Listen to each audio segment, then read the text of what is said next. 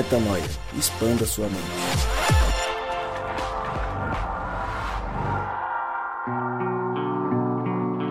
Está no ar mais um podcast Metanoia e você é muito bem-vindo a mais um dia de expansão de mente. Chegamos ao podcast Metanoia número 362 e hoje sou eu quem inicia, porque no último podcast, no 359, Gabriel tentou fazer o começo e não ficou bom, recebemos diversas reclamações. Foram mais de 1.200 reclamações da abertura feita por Gabriel a Zambianco. Então, por isso, ele está na geladeira. A próxima tentativa é com Mari Moraes, depois com Rodrigo Maciel, mas Gabriel Zambianco está no fim da fila porque não foi aceito pelo público. Ah, que pena, que droga, é tão bom. Uma pena, Gabriel. Tentamos em breve. Treine, continue treinando e venha de novo para esta abertura. Enquanto isso, eu continuo e como eu sempre digo, meu nome é Lucas Vilches e nós estamos juntos nessa caminhada. Lembrando você que o Metanoia é vezes 3. Então nós temos agora o nosso podcast semanal, toda terça-feira, há seis anos. Temos o Drops Metanoia, novidade. Eu falei que tinha novidade depois do último podcast. Agora tem o Drops Metanoia e o Na Estrada, que continua firme e forte. Afinal de contas, estamos na estrada e a estrada não termina já criei um novo slogan para vocês. Vocês não podem terminar o Na Estrada nunca mais, ok? Sigam firmes e fortes. E hoje, apesar de toda a minha efusividade, o tema é sério e não que os outros não sejam, mas nos leva a uma reflexão profunda. Inclusive, trouxemos uma convidada de peso, gabaritada, para falar conosco hoje, para nos ajudar a entender um pouco mais do momento em que nós estamos inseridos, do momento que nós vivemos e dos porquês que talvez nós tenhamos, estejamos lidando tanto com problemas psicológicos, com pressões, com uma cobrança própria que tem feito com que a sociedade literalmente adoeça. Quais são as saídas para isso? Como é que a gente cuida da mente? Como que a vida no reino de Deus nos ajuda a nos manter? E quando que as pressões do dia a dia e a vida no aqui e agora acabam realmente sendo âncoras que nos prendem em lugares que talvez nós não devêssemos ficar presos. É sobre isso e muito mais que a gente fala depois que eles se apresentarem e a gente começar o tema de hoje. Fala galera, aqui é o Gabriel Zambianco e é sempre um privilégio reinterpretar, revalorar o seu mundo pelos olhos de Deus, pelos olhos espirituais da fé. Fala galera, graça e paz. Você não faz terapia porque faltou fé. Você faz qualquer coisa com fé, inclusive terapia. Oi, eu sou a Mari e Deus poderia revelar o amor à humanidade através de um grande homem poderoso, mas o auge do amor foi mostrado num homem vulnerável, nu, pregado no madeiro. Oi, eu sou a Carla e cuidar-se é um ato de amor e de serviço pelo reino.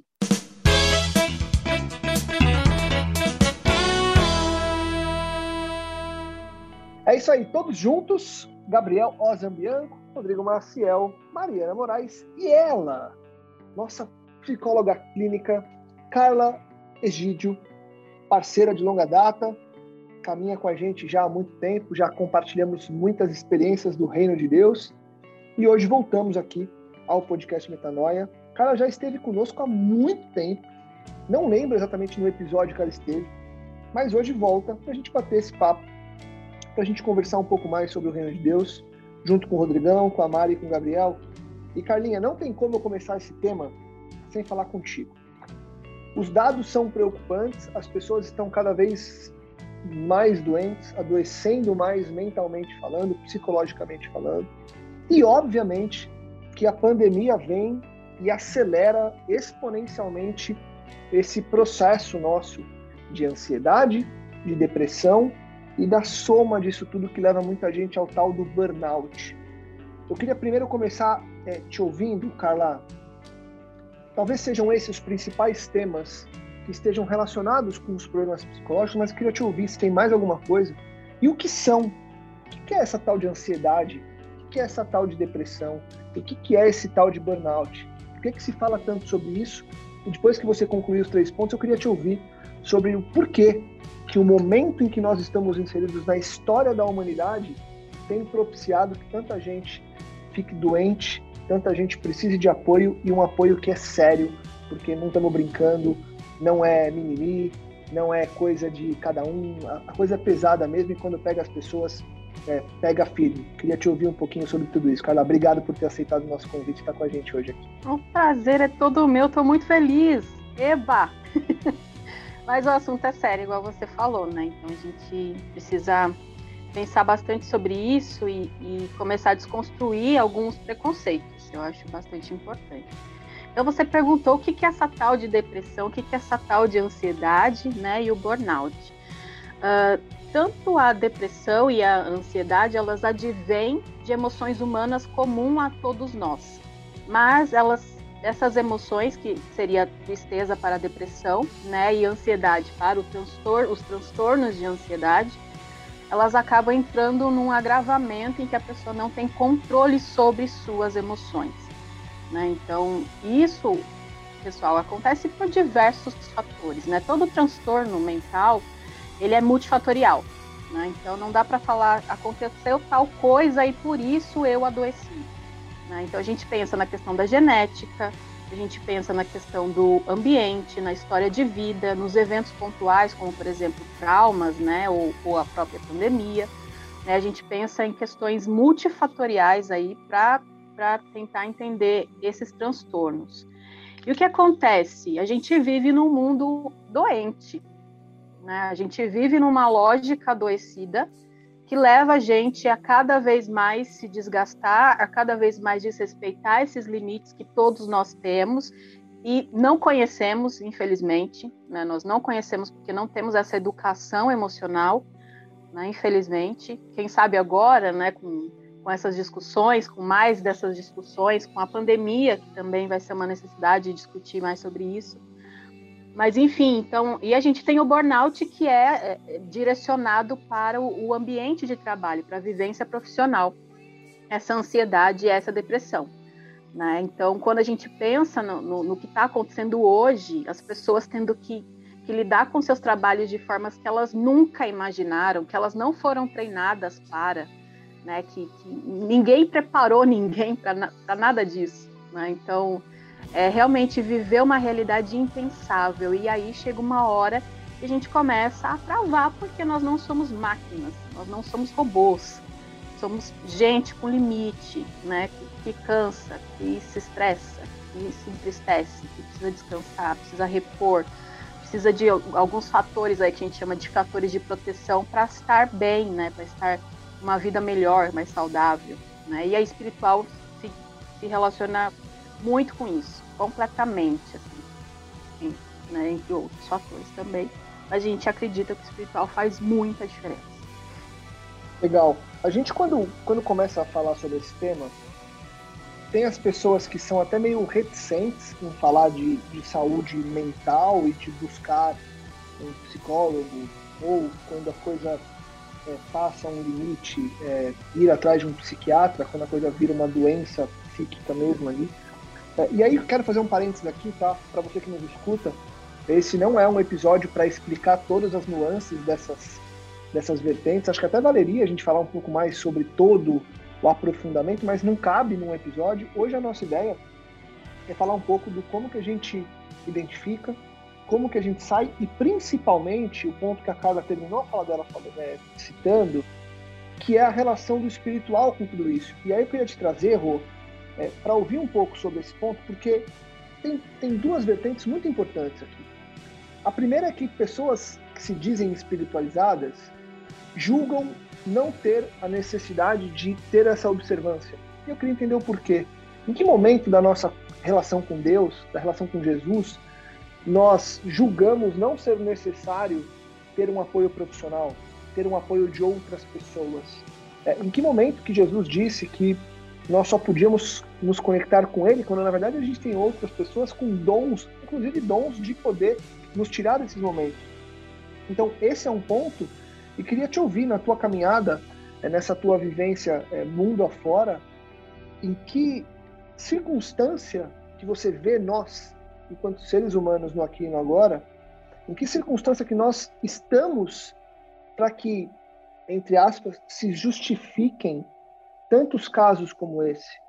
é, gente que teoricamente é tão espiritualizada, pastores que a gente conhece, tendo crises de ansiedade, burnout, depressão, pessoas em trabalhos excelentes que diziam estar felizes, tendo crises, pessoas bem-sucedidas, pessoas mal-sucedidas, e depois eu já queria ouvir o Gabi e a Mari antes de retornar para Carla, desse ponto que é, ser bem ou mal-sucedido não tem muito a ver com isso.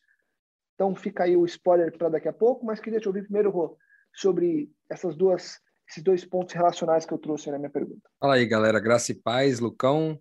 Carlinha, seja bem-vinda. Muito bom ter você por aqui novamente, sempre uma parceiraça, né? A gente aqui, Carlinha, para quem não sabe, além de, de psicóloga, como foi apresentado aqui, Lucão, ela é também uma plantadora de igreja, discipuladora, alguém que vive o reino de Deus todos os dias e é um exemplo para muita gente aí, uma pessoa extremamente amorosa, que tem muita gente caminhando conectada a ela justamente por ser tão parecida com Jesus assim. Quem conhece ela mais de perto sabe do que eu estou falando. É um privilégio mesmo ter você por aqui, Carlinha. É... Respondendo a pergunta, irmão, acho que você, na verdade, colocou algumas perguntas dentro de uma só aí. Eu vou tentar responder aqui. Se eu esquecer de alguma coisa, você me lembra. É, basicamente, a primeira pergunta foi sobre por que, que é, ainda há muito preconceito, né? De se entender como uma ajuda da parte de Deus através das pessoas, a ajuda psicológica, né? Muito disso se trata dos preconceitos que foram criados preconceitos religiosos que foram criados em torno disso. Do tipo assim, se a pessoa tem uma doença psicológica, ela porque ela não tem fé suficiente. É porque ela não creu em Deus o suficiente, é porque ela não estudou a Bíblia o suficiente. E é muito doido, né? Porque a gente olhando aqui para os estágios do burnout, o primeiro deles é justamente uma dedicação intensificada, ou seja, um, um, um perfeccionismo quase, é, e um imediatismo um, um, uma coisa conjugada entre imediatismo e perfeccionismo na realização das tarefas das coisas. Se eu coloco, né, como uma crença de que é, eu tenho, eu não tenho fé suficiente, por isso que eu tenho que, que ir atrás de um psicólogo, coisa do tipo, eu já estou sugerindo o início do burnout no cara. Tá entendendo? É lógico que tem, é totalmente ligado ao trabalho, né? Mas para muita gente, a igreja é um trabalho, a religião é um trabalho. O cara pode não ser remunerado por isso, mas ele, ele dedica tempo, ele dedica recursos, ele dedica talentos em torno disso, né? Então, essa crença do tipo assim, cara, vai orar. Se você tem um problema, vai orar. Isso coloca as pessoas numa situação de muita é, vulnerabilidade, né, cara? Porque é, você, é meio cruel você colocar para uma pessoa é, que ela não tem fé suficiente, por isso que ela está doente. Porque, veja, se são, se são é, doenças, a Carlinha falava disso offline, né, que inclusive estão nas listas aí de doenças, é, as doenças psicológicas, né, as doenças é, que, que são de origem psicológica, que, cara, se tem numa lista de doenças, qual é a diferença disso e do cara que está leproso? Entende? O cara tá leproso, então, é por causa de falta de fé. O cara que ficou paraplégico, o cara que ficou cego, é falta de fé. Então não faz sentido você de não dizer que é falta de fé para doenças físicas e dizer que é falta de fé para doenças psicológicas, entende? Como, como se então, a gente tivesse é domínio, né, Rô? Como se a gente tivesse domínio 100% da mente e não tivesse do resto do corpo. Como se a mente não Perfeito. fosse parte do corpo. Perfeito. E eu vou dizer, cara, que assim, ó, com toda a vulnerabilidade que esse programa nos permite ter, eu vou dizer que eu, por exemplo, fui um cara que creu nisso em algum, em algum momento. Por exemplo, recentemente, faz mais ou menos alguns, faz alguns meses, na verdade, quase talvez quase um ano, eu recebi a ligação de uma moça que, que a gente caminha junto, que a gente discipula. É, era umas 11 horas da noite, ela me ligou com crise de ansiedade, me dizendo, pelo amor de Deus, não me deixa sozinha, que eu tô desesperada aqui ela começou a respirar com muita dificuldade e a gente ficou fazendo vários exercícios juntos e tal, e eu tentando salvar ela daquela situação. Aí quando terminou, quase quatro e meia da manhã, essa conversa no telefone, eu fiquei pensando assim, rapaz, será que isso tudo aí é verdade? Não é possível, bicho. Será que não é frescura, não? Eu cheguei a pensar isso, será que não é frescura, não? E aí tudo bem, passaram-se os dias, foi numa terça-feira. Quando chegou no sábado, eu tive a minha primeira crise de ansiedade. E aí, rapaz, eu vi que o negócio é sério, que você quer controlar e você não, não consegue. Você tem um monte de, de recurso, de teoria, de, de espiritual e um monte de coisa, de convicções para poder dominar o negócio, só que você não dá conta de dominar. E aí é desesperador, é desesperador o fato de que você não consegue dominar uma emoção que durante muitos anos você conseguiu dominar. Né? Então, é, eu precisei passar na pele para poder vencer essa crença religiosa de que a gente não é, a, a, pessoa que tem problemas psicológicos tem falta de fé. Então, é, sim, eu acho que há primeiro essa crença, né? Mas quando você fala sobre como Jesus se posiciona em relação a isso, né? Eu entendo que Jesus fala sobre serviço. É, ser, né? A gente fala muito sobre a identidade de Cristo aqui. A gente ser pequenos cristos, é, ser pe pequenos cristos é servir as pessoas, ajudá-las nos seus grandes desafios, seja lá quais forem esses mecanismos, essas formas de servir. Eu acho que psicólogos, psiquiatras, etc., são pessoas que são servos, né? Uns dos outros aí, que servem através do dom da psicologia, como a Carlinha aqui, a nos ajudar a lidar com as nossas emoções mais difíceis. Então, eu creio que, seja lá qual for o método, se é servir carregando uma caixa, ou servir fazendo uma comida, ou servir diante de um consultório num consultório diante de, um, de uma pessoa que está sendo atendida ali, em todos esses casos é serviço, e se é serviço é Cristo, e se é Cristo é reino de Deus. Cara, é muito louco essa, esse ponto que o Rô trouxe aí, essa maturidade cristã, eu acho muito sinistro, cara, porque não sei se ele vai lembrar, é, teve uma situação, quando a gente gravava o Metanoia Nova Semente ainda, a gente estava voltando de carro, e o, eu lembro que o Rodrigo estava eu lembro que o Rodrigo estava muito assim, passando por uma, uma, uma fase de transição de vida e estava bem atribulado ali com pensamentos e tudo mais. E eu lembro que eu te falei, Rodrigo, eu falei, pô, você tem que ver o psicólogo e tal, né, cara? Falou, meu, eu prefiro, prefiro não optar por esse tipo de. Tenho fé de que Cristo vai resolver, né? É, e eu falei, cara, né, mas por que você vai, vai esperar o milagre acontecer se, se o milagre já é ter psicólogos à disposição, né? Tipo, já é um milagre, né? O, o conhecimento, enfim. É, e, e, eu acho que a gente tem que passar por esse tipo de coisa, Rô, para que Deus mude o nosso coração mesmo, né, cara? Porque não é brincadeira. Não é brincadeira. É, você. Cara, o, o Lucas comentou, né? É muito mais fácil, na minha concepção, a gente mexer os dedos da mão do que controlar a mente, sabe? Porque a mente, cara, a mente é um, é, é um negócio. É muito, muito complexo, né? São, a, a Carlinha falou que é uma questão é, multifatorial e, e eu sou um cara que sofre de ansiedade. E essa época aqui de, de pandemia e tudo mais, cara, como tá sendo difícil para mim, Como tá sendo difícil para mim. Graças ao bom Deus, hoje, né, eu tô, eu tô inserido num, num ambiente de trabalho que é extremamente tranquilo, né? Por ser servidor público, por não ter é, finalidade lucrativa, então você já tem uma carga gigantesca que é retirada de você. Porque eu entregando ou não entregando, não há lucro. Então eu não tenho um chefe que está pensando no dinheiro, falando, cara, trabalha, trabalha, trabalha. Então eu já esse ponto eu já vivo um pouco mais tranquilo. Mas é é, é uma realidade, né, velho? É uma realidade que eu vejo diversos colegas e amigos sofrendo e passando. E é um negócio que a gente eu peguei, é, o, o Rô trouxe esses estágios do burnout. Cara, eu não imaginava. Na minha cabeça, o burnout era 880. Não era um processo longo e demorado que você vai substituindo né, aquilo que é bom e, e, e reposicionando por pelo seu trabalho, por tudo, tudo, que o trabalho traz, enfim, mais horas de trabalho, mais dinheiro, você entra naquele, naquele ciclo e vai ficando cada vez mais refém, né, cara? Então eu acho que, que é uma realidade, Lucas, é uma realidade que a gente tem sim que é, a gente não pode subestimar, né? Achando que, que o milagre vai acontecer. Não, a gente tem que buscar assim psicólogo, e se o psicólogo te encaminhar para um psiquiatra, você tem que ir para um psiquiatra. Você tem que buscar os seus amigos para conversar, como o Rô trouxe aí dessa pessoa que, que ligou e conversou. E se essa pessoa precisar, você, como amigo, cara, Acho que a melhor coisa que você pode fazer é falar assim, cara, procura alguém mais especializado, né? Procura alguém especializado que vai te vai tratar pontualmente com você com as técnicas e tudo mais, sabe? A gente não tem que não pode subestimar não, cara. Pois é, pois é. E a gente precisa lembrar de um ponto, e aí a gente começa a tornar a coisa um pouco, um pouco prática aqui já desde o começo, e eu queria te trazer, Mari, que é o seguinte, a gente, independentemente da pandemia, a pandemia ela é um marco na nossa história. Então nós temos o mundo pré-Covid, pelo menos na nossa geração, o mundo pré-Covid e o mundo pós-Covid.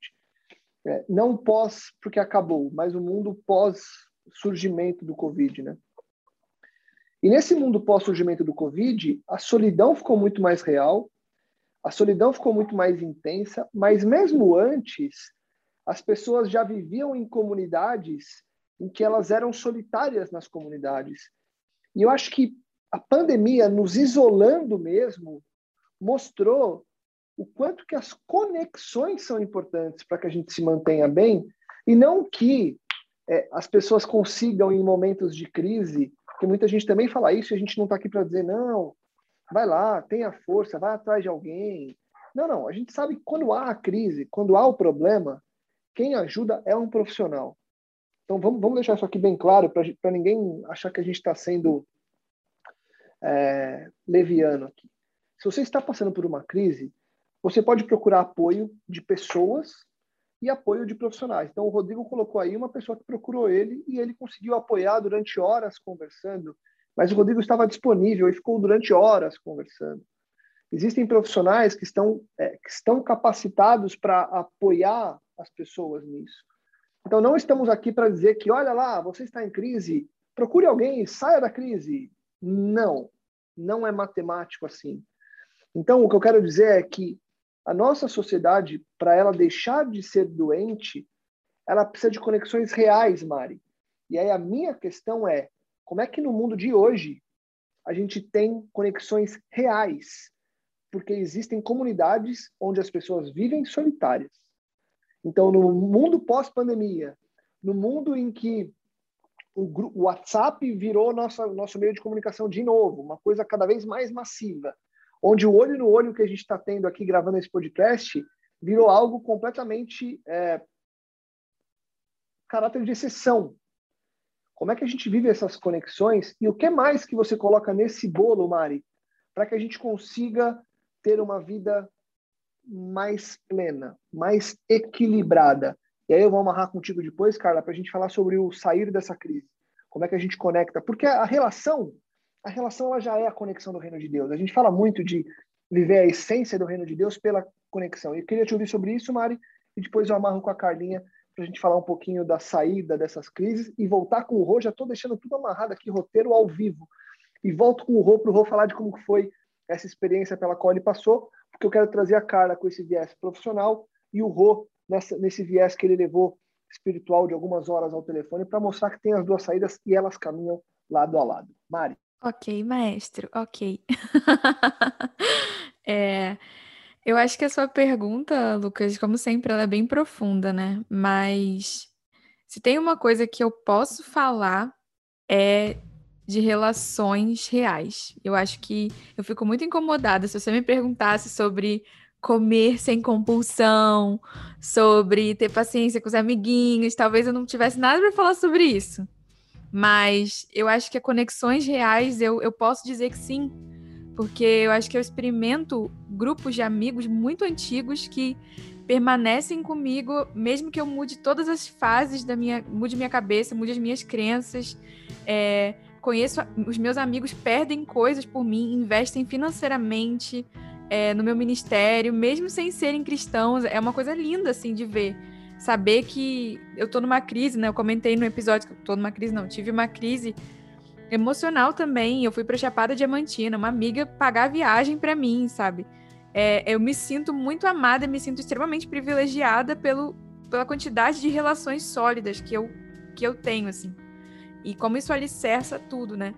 E parando para pensar, é claro que a resposta simples para essas relações reais e que não mudaram em nada com a pandemia, na minha opinião, elas ficam talvez mais fortes, ficam mais fortes.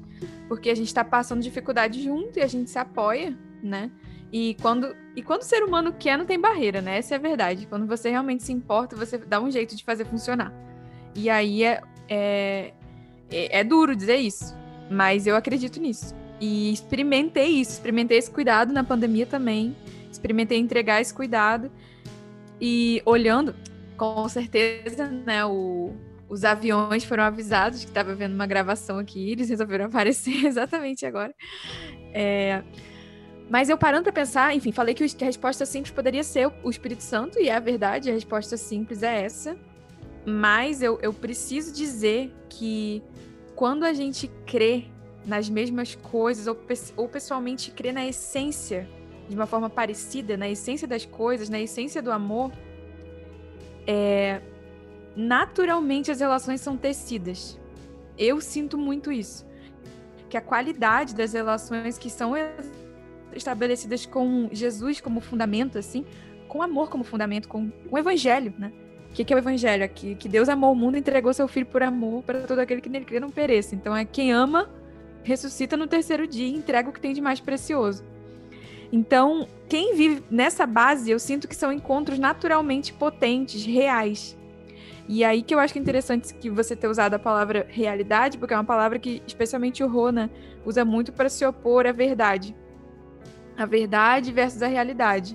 Que a gente primeiro precisa entender a verdade para depois olhar para a realidade. Porque se a gente for movido pela realidade, pelo que a gente pode tocar, e, e, de, e a gente vai se confundir em relação à verdade. Então, o que eu sinto é que para que a realidade é, se manifeste de forma plena, você precisa ter um princípio de verdade.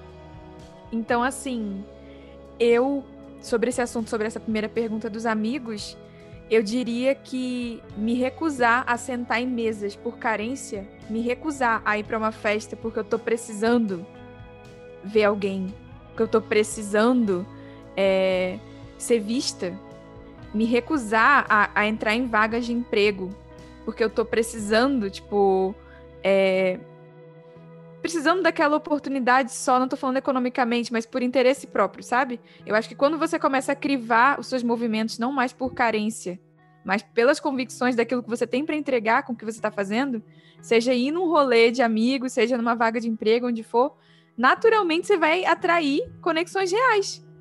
Porque o seu, a sua motivação não é mentirosa. Então eu diria que essa, essa é a grande sacada, assim, para relações é, enfim, nobres e alicerçadas em Jesus que sobrevivam às intempéries da vida. E eu queria encerrar é, a, a, outra pergunta que você falou da plenitude, Lucas, é, porque eu queria falar, na verdade, de uma confusão que eu acho que acontece muito e tem tudo a ver com o que vocês estavam conversando, de achar que pastor ou gente séria, gente trabalhadora, não, não poderia ficar com alguma questão de saúde mental.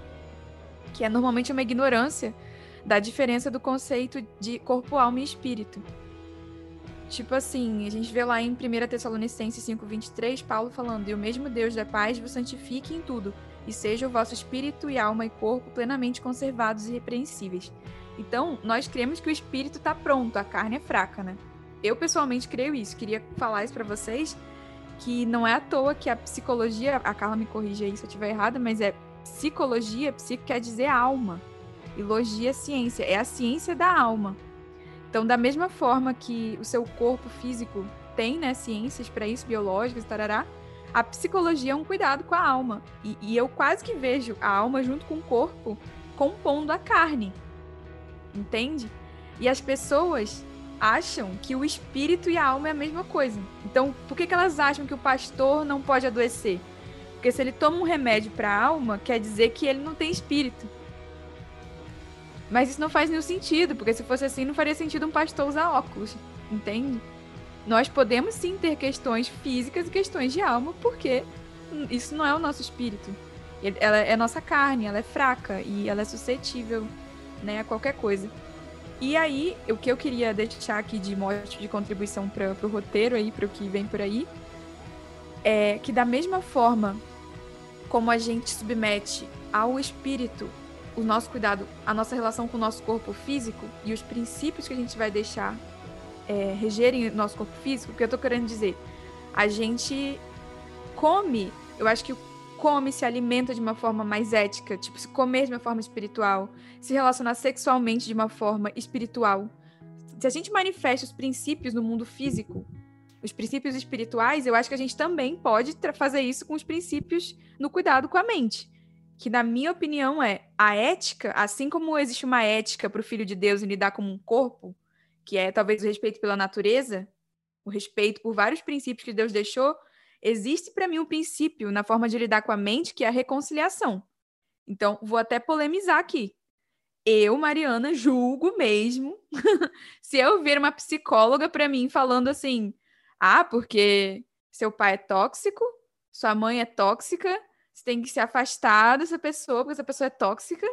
E tipo assim, tem psicólogo que sai desse lugar, né, de de conexões afetivas e vai para um lugar de maniqueísmos, né? O mocinho e o vilão, e cria narrativas assim e arrebenta com a vida da pessoa. E, na minha opinião, é a mesma coisa que o nutricionista falar que tudo bem se se entupir de açúcar, que, que vai dar tudo certo.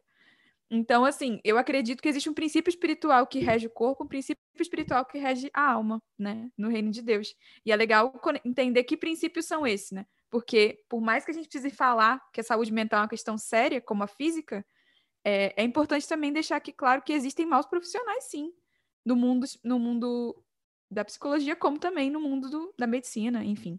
Eu é, queria falar vão, disso. Vão aí. ter esses problemas o tempo todo, né? E a gente precisa sempre. É... Eu acho engraçado que a gente vive num momento em que as pessoas, inclusive, escolhem onde elas querem polarizar, né? Então a gente vai ter, né, maus profissionais em todas as profissões, absolutamente todas. E vão falar só dos coachings. A gente vai ter más pessoas é, religiosas em todas as religiões, mas optam por falar só naquela e naquela, e naquela igreja que é famosa pela televisão, e naquela outra que. E nas outras, não, todo mundo é santo. A gente tem políticos, problem... enfim, a gente escolhe o que a gente quer. Isso mostra muito sobre quem nós somos, né? E sobre o viés pelo qual a gente opta a seguir nossa caminhada. em cima disso que a Mari falou, é, Carla, é, ela até falou sobre esse trato com o profissional. Eu queria te ouvir por, por dois elementos importantes. O primeiro, o como que a gente hoje, vamos lá, vamos, vamos partir de dois princípios. Princípio um, estou bem, estou numa fase ok da minha vida, estou ouvindo metanoia e estou me sentindo bem. Como que eu mantenho isso, Carla? O que, que eu preciso fazer? Como que a minha conexão com Deus e com as pessoas e os exercícios que você pode ensinar a gente nos ajudam a manter essa linha contínua de bem-estar.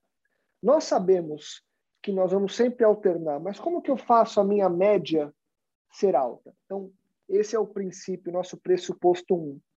Pressuposto 2. Estou ouvindo metanoia, estou passando por um problema, por uma crise, me sinto ansioso, me sinto depressivo, acho que estou flertando com um tal de burnout é, e entendi que preciso de ajuda. Como é que eu saio disso? Quem que eu procuro? Que pessoas podem me ajudar? Como é que eu faço para ter essa caminhada? Dois princípios, dois pressupostos, dois tipos de pessoas em momentos diferentes, Carlinha. O que, que você diz na prática para cada um desses perfis? Muito boa pergunta. Antes eu queria voltar um pouquinho no que o Gabriel, primeiro tópico, falou, e depois no que a Mari comentou aqui. Gabriel falou de milagre, né? E quando a gente pensa em transtornos mentais, a gente realmente pensa em milagre. Assim como quem tem câncer e Deus intervém sobrenaturalmente, eu creio que ele pode fazer isso. E a pessoa é curada, né? Se a gente pensa num transtorno mental e Deus intervém sobre, sobrenaturalmente e a pessoa é curada, né? Isso também pode acontecer, mas a gente está falando de milagre. Então, é, é, importante eu falar sobre isso, porque não é só essa questão de vai orar que resolve, sabe? Vai desabafar que, que, que, que cura. Pode ajudar, pode aliviar, pode fazer parte, inclusive, de um tratamento, mas é um tratamento que é necessário, assim como se você tivesse quebrado a perna né, e tivesse que fazer um tratamento. Você ia precisar de uma cirurgia, talvez, de medicações, de compressa de água gelada, de quiropraxia, de, de ortopedia, né, de, de fisioterapia, né, em algum momento você ia se recuperar. Então, é um tratamento. Né? E quando a gente fala de, de transtornos mentais, a gente também fala de tratamento. Então, quando a gente pensa na, nessa questão da, de, de suavizar isso, né, talvez de negar a gravidade dos transtornos mentais na, em relação à espiritualidade, a gente também precisa pensar nisso. Deus é capaz de curar? Eu creio, mas a gente está falando de milagre, né? Quando a gente está falando de transtornos mentais. Uh, uma questão que a Mari trouxe, né? Dessa questão do próprio eu. Eu entendo que quando a gente se cuida, e aí é importante fazer esse olhar para dentro, né? Que o Lucas comentou agora, como eu tô, essa autoanálise, né? Como eu tô, como, como estão as minhas emoções, meus pensamentos, né? Como está a minha vida. Cara, quando a gente não está bem, isso reflete no outro. Isso reflete no reino de Deus. Né? Então, cuidar da gente é um ato de amor conosco mesmo, porque somos filhos amados de Deus, mas também não para em nós.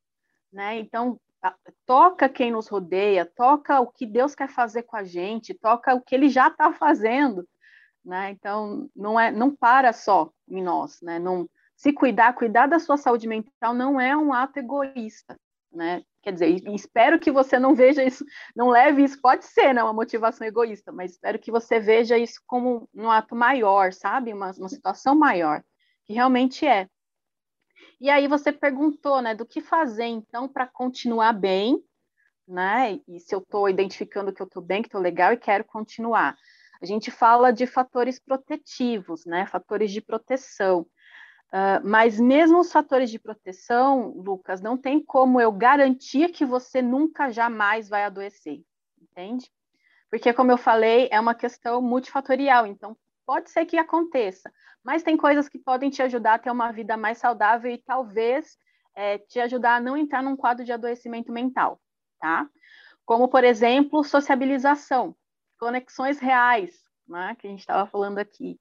Então, ter gente ao redor, gente que você ama, que te ama, que você se doa, que você recebe também, isso é muito importante. Independente da crença espiritual dos meus pacientes, eu sempre falo sobre alimentar nossa espiritualidade. Né? A oração, a conexão com o sobrenatural, ela tem um poder sobre a nossa mente que é incrível, né? Poder de liberar ocitocina, que é aquele neurotransmissor do amor, né? De se sentir amado, de aliviar o estresse, de aliviar a tensão, de reduzir batimentos cardíacos, reduzir pressão arterial, enfim, é incrível. Né? Então, alimentar a tua espiritualidade, se sociabilizar com pessoas, ter um estilo de vida mais saudável, né? Então, com, com mais exercício físico, tomando sol, tomando água, cuidando do teu repouso, da tua alimentação, né? A gente tem diversos estudos que comprovam que o que a gente faz no dia a dia pode nos prejudicar ou nos ajudar em relação a isso. Né? Então, uma, uma vida mais saudável, o equilíbrio, né? Então, eu não sou de ferro, eu tenho limites e eu preciso desenvolver essa autoanálise, né? Esse olhar para dentro, entender, ih, peraí, tô, tô cansada, tô estressada, eu preciso compensar isso. Né? Então, trabalhei demais, eu preciso descansar. E tá tudo bem, isso não me faz fraca, isso não me faz defeituosa, né? Isso me faz humana. Eu preciso descansar, né? Agora descansei, eu também preciso produzir, então também preciso trabalhar, então também preciso investir, eu também preciso me doar, né? Então o equilíbrio é muito importante. E aí se a gente pensa na, no, em quem já está na crise, né? Seja ansiedade, transtorno de ansiedade, ou depressão, ou burnout, enfim, como você você olha para dentro e vê que não está legal, procure um profissional. Né? E profissional, a gente fala sempre de psicólogos né, e psiquiatras. Talvez em alguns casos não seja necessário psiquiatra, mas checa, sabe? Não custa, assim. Às vezes custa, né? O acesso à saúde mental é, é, tão custoso ainda no Brasil. Mas dá uma passadinha, faz um, um cartão no SUS, sabe? Conversa com alguém, um profissional porque ele vai te ajudar a ver se aquilo que você está sentindo está dentro de um parâmetro de normalidade ou se está um parâmetro de agravamento de adoecimento. Né? Tem alguns casos que não precisam de medicação, outros casos precisam, mas é um profissional que vai te, te, te conduzir nesse sentido. E peça ajuda, porque muitas vezes a gente quer carregar esse sofrimento sozinho, né? por vergonha, por medo. Então, dentro dessas conexões reais, tem alguém de confiança para conversar, né, é, para falar, igual o Rô falou que a amiga dele ficou aqui horas e horas com ele no telefone. Então, isso é tão importante porque às vezes é o que a gente tem de imediato, né? E é, é o que eu falei, não, tra não trata, né? Não, não, não, não, é, não faz parte do, de, um, de uma solução efetiva, mas alivia muito ali na hora. Então, às vezes é o que você precisa esse respiro para poder dar sequência no tratamento, para poder, né, porque a crise pontual ali, realmente um, um, um, ataque de pânico, né, uma crise de ansiedade é terrível. A pessoa que está numa crise de depressão, que não consegue nem escovar dente, não consegue tomar banho, não consegue sair da cama, assim, é, é terrível. Né? E tem essas pessoas que são filhos de Deus enviados para cuidar de você, né? Peça ajuda. Além de, de abençoar, aceite a ser abençoado também. Isso é tão difícil às vezes para a gente, né? É, você colocou dois pontos aí, cara, que eu queria trazer e já amarrar aí com o Gabi, com, com, com o Rô, para continuar nosso papo.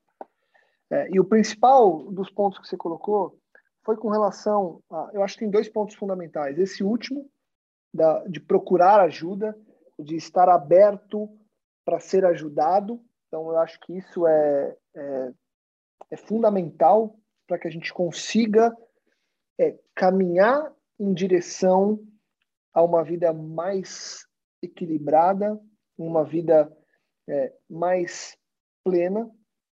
E eu queria, antes de entrar no segundo ponto, trazer o Gabi, é, justamente para isso, Gabi, porque existe, e aí já amarro com o Rorô, se você quiser falar sobre isso, acho que é importante, que é essa parte do estar vulnerável e do pedir ajuda. Então, assim, quem sou eu agora e por que, que eu tenho que olhar para o outro? Porque o segundo ponto que eu ia trazer, eu vou só amarrar para a gente já conectar, que é o seguinte: Deus criou todas as coisas e criou o nosso corpo, e o nosso corpo tem muitas saídas, que é essa coisa do controle do como eu estou vivendo. E além disso tudo, eu tenho as outras pessoas também criadas por Deus e conectadas a mim por Ele. Então, Gabi, como que você enxerga essa vulnerabilidade da busca por ajuda? Como que você tem lidado com isso? E como que essas conexões de você com você mesmo e, por consequência, de você com Deus, têm se dado na sua rotina e você percebe que são fundamentais para que você se mantenha bem, pleno, feliz e mesmo que flerte com momentos de muita ansiedade ou momentos de mais é, mais down ali, um pouco mais é, próximo a um, a um processo depressivo, como é que você lida com isso e como que você vê a importância dessas conexões de você com você, de você com as pessoas, dessa abertura de vulnerabilidade em busca de apoio? É, eu acho que essa questão da a vulnerabilidade, ela só, na minha opinião, só se torna grande a ponto de me afastar da busca de um profissional, me afastar das conexões reais, quando eu não coloco na balança aquilo que eu estou perdendo e que realmente tem valor. Por quê? É, o burnout, assim como qualquer outra síndrome, ele te leva a um colapso, a um colapso físico e mental. Então, quando eu penso, ah, mas eu vou ter que gastar dinheiro para ir no, no psicólogo, você não está colocando na balança que se você não for, você vai perder a sua fonte de renda, saca? Então, tipo, aí a, essa, a vulnerabilização, ela se torna meio que, tipo, você tem que se vulnerabilizar, não tem o que fazer, cara. Tem um cara, Gabi, só, só, muito legal isso que você falou. Manda. Tem um cara que eu sigo, chama Gary V. É um, um desses papas do, do, marketing e do empreendedorismo. Ele, é, ele, na verdade, é sérvio, se não me engano. Ele é naturalizado americano. E ele é cheio de frases de muito efeito para as pessoas. E ele é um cara meio superstar mundial, então as pessoas vão até ele. Sabe aquela coisa de, o Gary, de fã mesmo? E aí, um dos últimos vídeos que eu vi dele, o cara chega assim, o cara vem com o celular gravando selfie, e a equipe dele sempre grava quando as pessoas interagem com ele, porque ele tem umas sacadas muito boas. E aí o cara vai nele e fala assim, Gary, qual que é a importância da gente manter a saúde, da gente cuidar da saúde, da gente ficar bem? Aí ele para por um segundo assim e fala, cara, se você morrer, você está fora do jogo. Então assim, ele fala, qual que é a importância de cuidar da saúde para os negócios? Ele olha para o cara e fala, cara, se você morrer, você está fora do jogo. Então, assim, óbvio, nesse caso aí estamos falando só do empreendedorismo. Mas é do tipo isso, né? Foi o que você falou, Gabi. Se você morrer, se você adoecer, você tá fora do jogo, velho. Então, acabou, acabou, não tem o que fazer, né, velho. Não tem mais o que fazer. E eu acho que, é, é, nesse sentido, é, da vulnerabilização e do custoso, eu acho que esse exercício que todos, todo, todo mundo já citou aqui, sabe, de olhar para dentro, de se analisar, né? E eu acho que aí são duas situações. Ou você está numa fase inicial e que você ainda consegue revalor, revalorar, né, dar valor àquilo que importa. Então, é, digamos assim, eu vou entender que eu não vou, que eu não, que eu não corro na rua para relaxar, para esquecer do trabalho. Na realidade, o valor de correr na rua é para ser uma pessoa saudável. Por consequência, né? Por consequência, conseguir lidar melhor com as questões do meu trabalho, né? Então eu não passo, eu não trabalho para ter tempo com meu filho. Opa, por ter tido tempo com meu filho de qualidade, eu posso ir trabalhar agora, entendeu? É, é fácil? É simples? Não, não é. Mas é um processo de você dar valor né, às conexões reais que a gente está falando. Então, acho que esse processo de se auto-examinar, enquanto ele for possível, sem ajuda né, de alguém que vai te mostrar ali o caminho das pedras, porque, cara, chega um momento que você está ali no emaranhado né, de, de situações e, e a questão do, do burnout é, é, que ele é muito ligado com, com o financeiro da sua casa, então ele é ligado com, com os desejos da, da, do seu filho, da sua esposa, do seu esposo, né? Desejos que eu falo materiais mesmo, entendeu? E muitas vezes aquilo vai se tornando um, um, um peso que te sufoca você não vê solução. E a única saída realmente é você é, buscar ajuda de alguém, de um psicólogo, né, que vai colocar ali tudo em ordem na sua mente e começar, né, você começa a respirar e entender e, e, e visualizar uma saída, Lucas. Então, eu penso que assim, é, a primeira etapa é você tentar ali, né, buscar essa conexão em você, é, entender o que está acontecendo e de duas uma, ou você entende que é possível ou você vê que está no beco sem saída e aí você busca um profissional saca? Mas também tem, tem, um, tem um, um, lance aqui que eu acho que é importante, que é o seguinte: é, esse podcast está sendo gravado para quem está nessa situação, né? Mas também para quem não está nessa situação e que pode pensar em como, como não, não empurrar as pessoas para situações de burnout, entendeu? Porque às vezes a gente faz isso inconsciente, cara. Às vezes a gente cobra as pessoas no nosso ambiente de trabalho, às vezes a gente é, não ajuda, o que poderia ajudar, sabe? Pô, é tão simples, seria, pô, se eu ficasse 15 minutinhos a mais aqui, eu teria feito, ou se eu tivesse encaminhado esse e-mail para evitar um outro negócio lá. Então, o nosso papel como cristão, como quem acredita em Deus, como quem, cara, e vai muito além, né? Como quem é ético e moral, sabe? É facilitar, é pensar no outro e evitar também que esse tipo de coisa aconteça. É, porque eu imagino que se a gente parar para pensar mesmo no que é um colapso mental, né? O que é você chegar ao ponto de colapsar, de, de ter um esgotamento físico e mental, cara, você não vai querer isso para ninguém. E se você não quer isso para ninguém, então vamos, vamos, vamos pensar um pouquinho mais na vida, porque quando você pensa no próximo e evita que o seu que o seu colega do lado, colega do seu, seu colega de trabalho entre numa síndrome de burnout, você também está nesses estágios é, protetivos. Você tem uma consciência de valor do que te rodeia, entendeu? Então acho que tem, tem essas características aí, Lucas. Legal.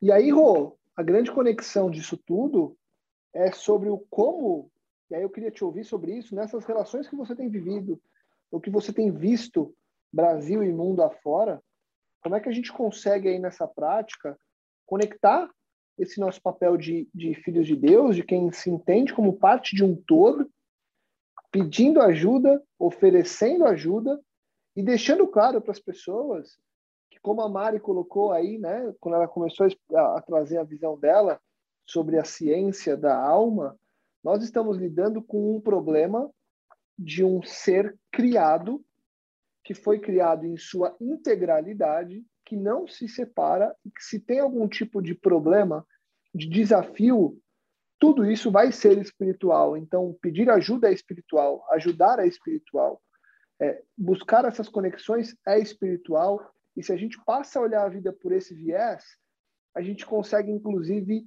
vivê-la de forma mais integral e realmente se conectar com as coisas que nos fazem manter essa média alta ou achar esses gatilhos que nos reconectem a quem nós somos, nos lembrem de nossa identidade e nos faça sair de possíveis crises e momentos difíceis, né, Rô? É, cara, eu acho que assim, você tocou num ponto que para mim é fundamental, né? No começo aqui eu me, me posicionei falando sobre a importância é, de a gente buscar ajuda, né? Sempre toda ajuda é bem-vinda para a gente tratar os nossos problemas. É, mas eu gostaria também de, de, de, fazer essa inflexão, acho que você colocou sobre o fato de que quando a gente setoriza as coisas da nossa vida, dizendo o que, que é espiritual, o que não é espiritual, é, a gente já perdeu o fio da meada, porque tudo é espiritual, né? Os nossos olhos espirituais veem tudo como espiritual. A gente já viu sobre isso. Inclusive o trabalho do profissional.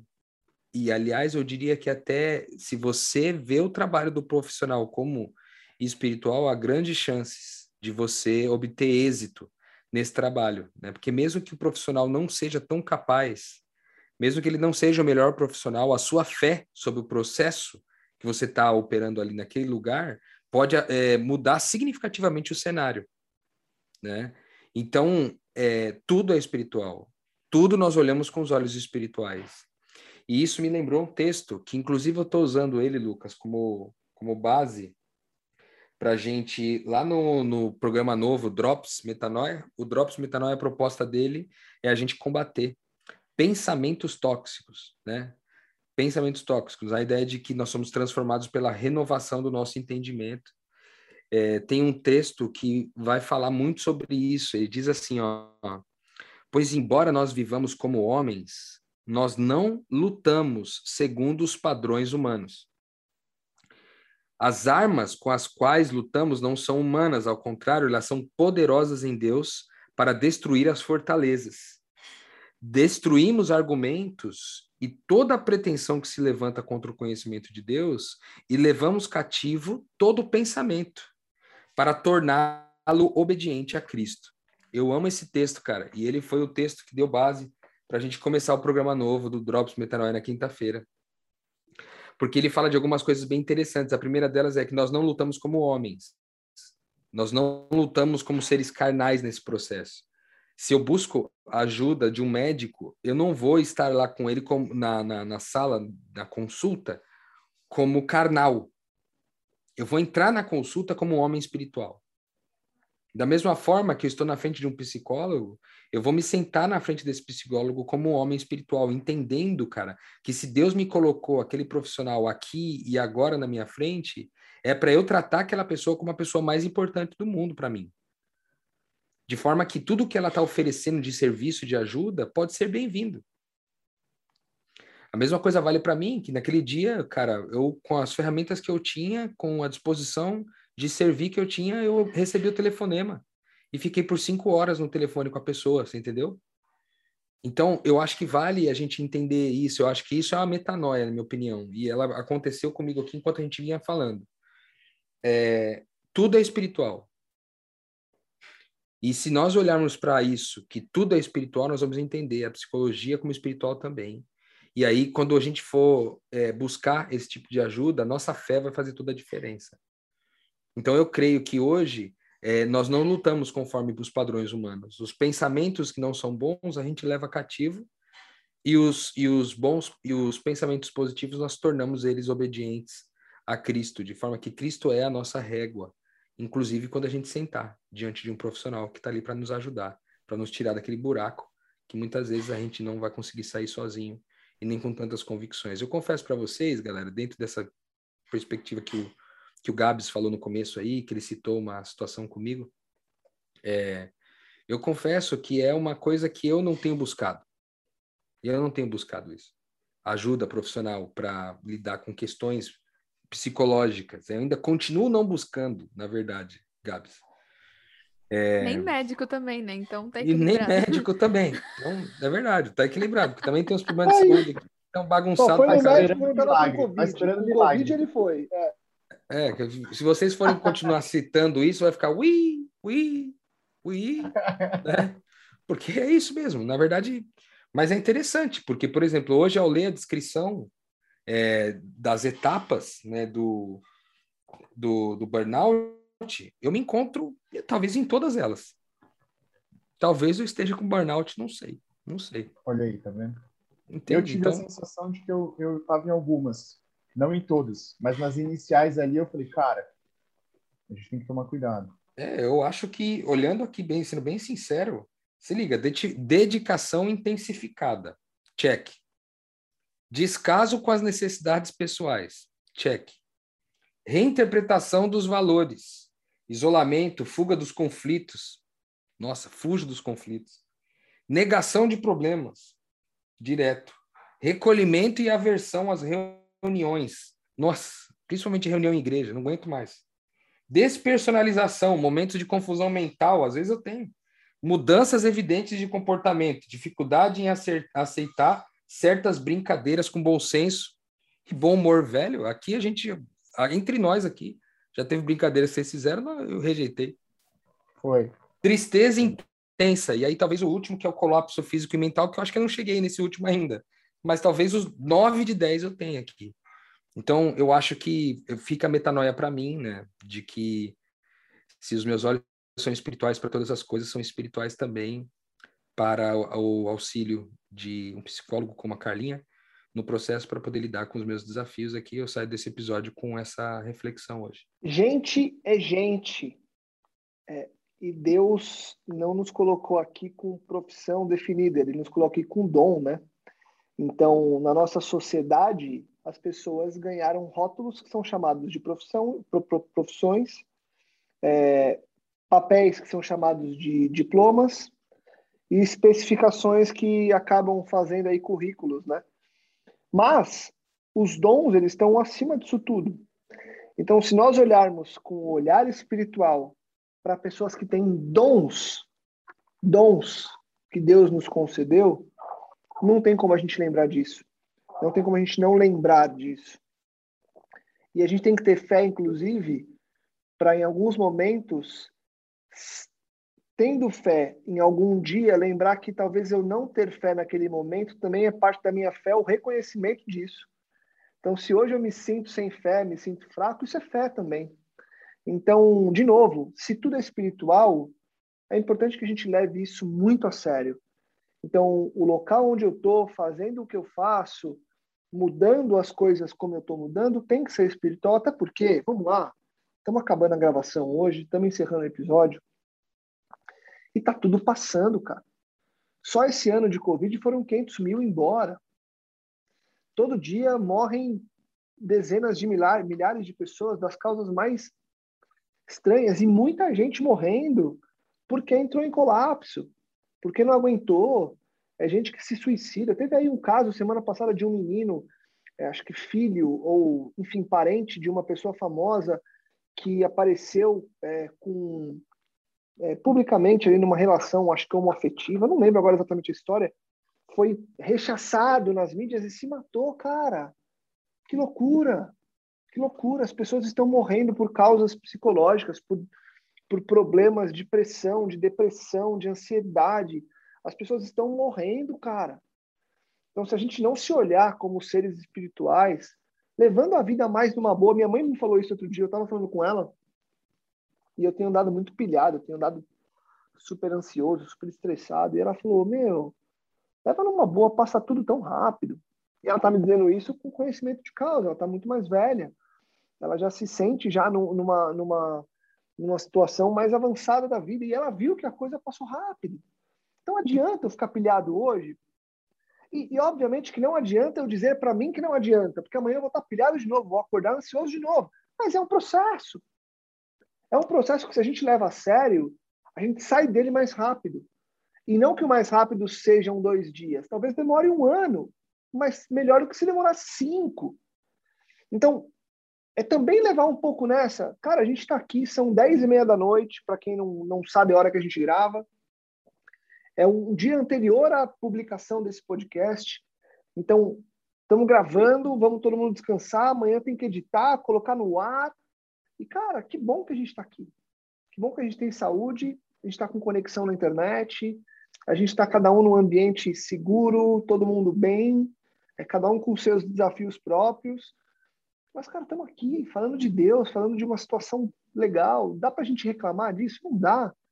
É, e se eu tivesse reclamando, que eu tivesse apoio de alguém para falar, cara, vamos olhar para um outro lado. Então, eu acho que a gente precisa muito se apoiar a ver. Exato, Gabi, é criando conexões reais. E a conexão real é essa: de falar uma coisa que tá ruim e alguém falar, não, mas tá bom, cara. Mas tá bom, vamos olhar por um outro lado, vamos sair dessa, tamo junto, tamo junto, sabe? Eu, tava, eu, eu me senti muito assim no final de semana. Tem um amigo meu, um grande amigo meu, que eu tentei falar com ele já há alguns dias. E, cara, tá super sumido. E ontem foi dia dos pais. Ele perdeu o pai há pouco tempo. Ele virou pai há pouco tempo. Então, primeiro dia dos pais dele enquanto pai, sem o pai. Então, eu imagino que ele esteja passando. Deve ter sido uma semana puxada. Ontem deve ter sido um dia puxado para ele. E eu senti muita falta de falar com ele esses dias, porque eu também estava numa situação complicada aqui, eu comigo mesmo, e queria ter uma conexão real. E eu liguei para ele, ele não me atendeu, não pode falar, não sei o que. Eu falei, cara, a gente está perdendo tempo de conexão, justamente porque não temos a conexão. A gente não quer ter, é, é o lance da bola de neve. Eu não quero ter a conexão porque eu não tenho a conexão. Então, se eu abrir para a primeira conexão, talvez seja o, o o abrir a porteira, né?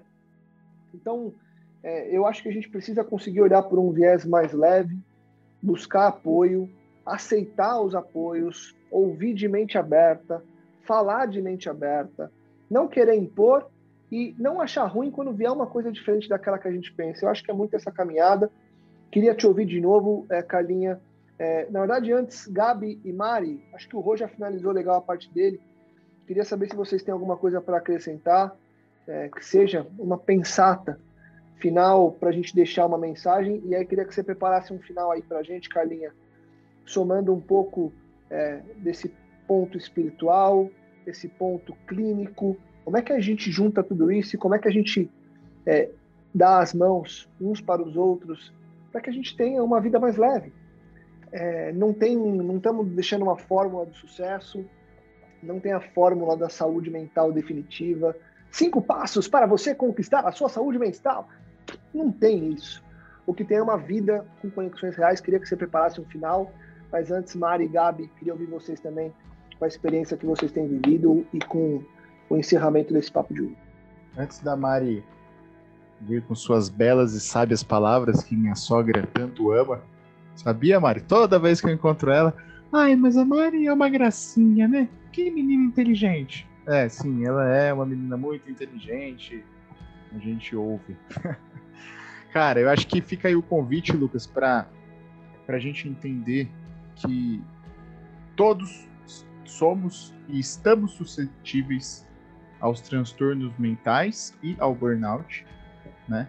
É, passamos por dias em que as conexões se tornam cada vez mais remotas, distantes e é, automáticas, automatizadas, né? Então a gente acaba conversando, mas ficando distante das pessoas. E o meu convite é para que você que nos ouve, você que está aqui participando, vocês que estão participando, para olhar para dentro e, e, e, entender onde, quais são os valores, né? O que tem de valor na sua vida e se você não está reinterpretando de uma maneira errada esses valores e e dando muita atenção àquilo que não deveria ser dada, né? Dando estima àquilo que não deveria ter qualquer, qualquer não, mas que deveria ter menos, né? Deveria ter um papel menos principal na sua vida. Então, re reinterpretar o mundo, o seu mundo, através dos olhos espirituais que o Rodrigo e a Mari comentaram, acho que faz parte de, de uma vida mais equilibrada, não mais fácil, nem menos atribulada, mas mais equilibrada. Porque é, são os altos e baixos que a gente vai passar, mas a questão é conseguir atravessar principalmente pelos baixos, né? Muito bom. Também ser super rápida, porque eu acho que já tá super recheado o episódio. Eu termino esse episódio assim. Manda um beijinho pra, pra minha sogra, Net. Fala. Como é o nome dela? Eu sou super tímida. Net. Net. Net. Beijo, Net. Tô sou envergonhada, mas olha, meio ouvir seus elogios. É, agora, que eu já estou até vermelho aqui na câmera, provavelmente, tapando o rosto, é, eu digo que eu termino o episódio assim, refletindo, né? Com uma, uma coisa ficou na minha cabeça, né? Uma metanoia. De que Jesus, cara, eu tenho certeza que ele era um cara que lidava com o corpo dele de uma forma tranquila. Quando estava se estressando muito com os discípulos, ele ia para o meio do mato, que estava dando na cabeça dele, ele ia alinhar a mente dele. Ele era um cara que sabia lidar, provavelmente, por não haver pecado, né? Com o corpo físico e com a mente de uma forma exemplar. E revelando a glória de Deus no seu corpo e na sua alma, ele foi sacrificado. Ele não se suicidou, né?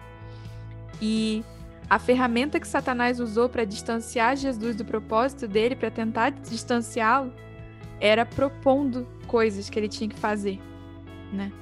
Então, olhando essa lógica de que a forma mais fácil de você se desviar do propósito de ser sacrificado por amor dos irmãos, simplesmente sendo uma pessoa de paz, é você se encher de coisas para você fazer. E não revelar a glória que, que vai ser o motivo do ódio e do sacrifício. Mas você vai simplesmente deixar de revelar a glória por se entupir de serviços e tarefas que não tem nada a ver com aquilo que profeticamente você foi chamado a realizar no seu tempo. E aí, Carlinha, amarra pra gente esse final aí. Uau! Tô aqui também administrando as minhas metanoias. é, eu queria dar graças a Deus, porque Deus nos fez assim. Ele nos criou assim, ele nos criou afetiva, ele nos criou racionalmente, ele nos criou com as nossas emoções e com a nossa mente, que a Mari traduziu aqui para alma, né? Nós somos um todo e ele nos pensou para ser assim. A gente tem que parar de negar isso, sabe? A beleza nisso. A beleza. Imagina se a gente não sentisse. A gente foge das emoções de desconforto, né, de ansiedade, de medo, de raiva. Mas imagina como seria a vida se a gente não sentisse. Assim como a comida tem sabor, tem cor, tem cheiro, a gente também tem as emoções. Né? E a gente precisa parar de negar isso. E acho importante também a gente pensar que é, uma palavra que me chamou a atenção que a gente falou aqui sobre a vulnerabilidade, né? A gente tem dificuldade de aceitar isso. É, eu entendo que a gente luta para ser perfeito, para ser um discípulo perfeito, para ser um pai perfeito, uma mãe perfeita, um profissional perfeito. E a gente não tem dificuldade de entender os nossos limites e aceitá-los, nossos limites. A gente tem dificuldade de aceitar a nossa imperfeição, né? E tudo isso leva a uma sobrecarga. Então, é, o mundo anda nessa loucura de exigência, de pressão, né? de, de, de uma velocidade incrível, tudo muito acelerado e a gente vai junto. Né? Mas o nosso movimento interno tem que ser contrário, tem que ser de descanso, tem que ser de paz, tem que ser de aceitação das nossas limitações, das nossas vulnerabilidades, tem que ser sim pedir ajuda quando a gente precisar, tem que ser sim reconhecer que a gente é dependente, dependente de, de, de Deus, dependente de fatores de boa vida, né, de, desses fatores protetivos que a gente trouxe aqui, dependente? A gente não é de ferro. A gente não é de ferro. E quanto mais rápido a gente assumir isso, mais fácil fica para lidar, sabe? Então eu tenho muito, muitos casos de pacientes que têm essa dificuldade, têm a necessidade do controle e quer e se culpa, né, por estar doente também, porque não entende. Então a gente precisa entrar nesse lugar de vulnerabilidade mais rápido, eu acho. Boa, Carlinha. Obrigado, viu? Obrigado pela pelas metanoias, obrigado pelo seu tempo, obrigado pela disposição. Ah, eu agradeço. Gente... Eu amo estar com vocês. Volte mais, vamos, vamos, vamos acertar as agendas para você estar mais com a gente. Bom demais, Rô, Mari e Gabi. Vamos continuar firme nos apoiando com conexões Olha, reais para que a gente consiga é, seguir firme aí é, e superar os desafios do dia a dia. E lembrando que as pessoas estão à nossa volta para isso e que Deus sempre esteve, está e sempre estará. Como o próprio Gabi compartilhou aqui um texto, lá em Mateus 11, 28, né? texto famoso, mas que vale a gente ler de novo. Venham a mim todos os que estão, estão cansados e sobrecarregados, e eu vos darei descanso. Tomem sobre vocês o meu jugo e aprendam de mim, pois sou manso e humilde de coração. E vocês encontrarão descanso para as suas almas, porque o meu jugo é suave e o meu fardo é leve. O fardo leve é o dele, não o nosso. E uns com os outros nós conseguimos nos apoiar para seguirmos firmes no aqui e no agora. Para você, compartilhe, divulgue e ajude que mais pessoas possam expandir a mente e possam, claro, entender um pouco mais dessa nossa caminhada espiritual. Nós voltamos no próximo episódio, na próxima semana, com muito, mas muito mais metanoia. Metanoia, expanda a sua mente.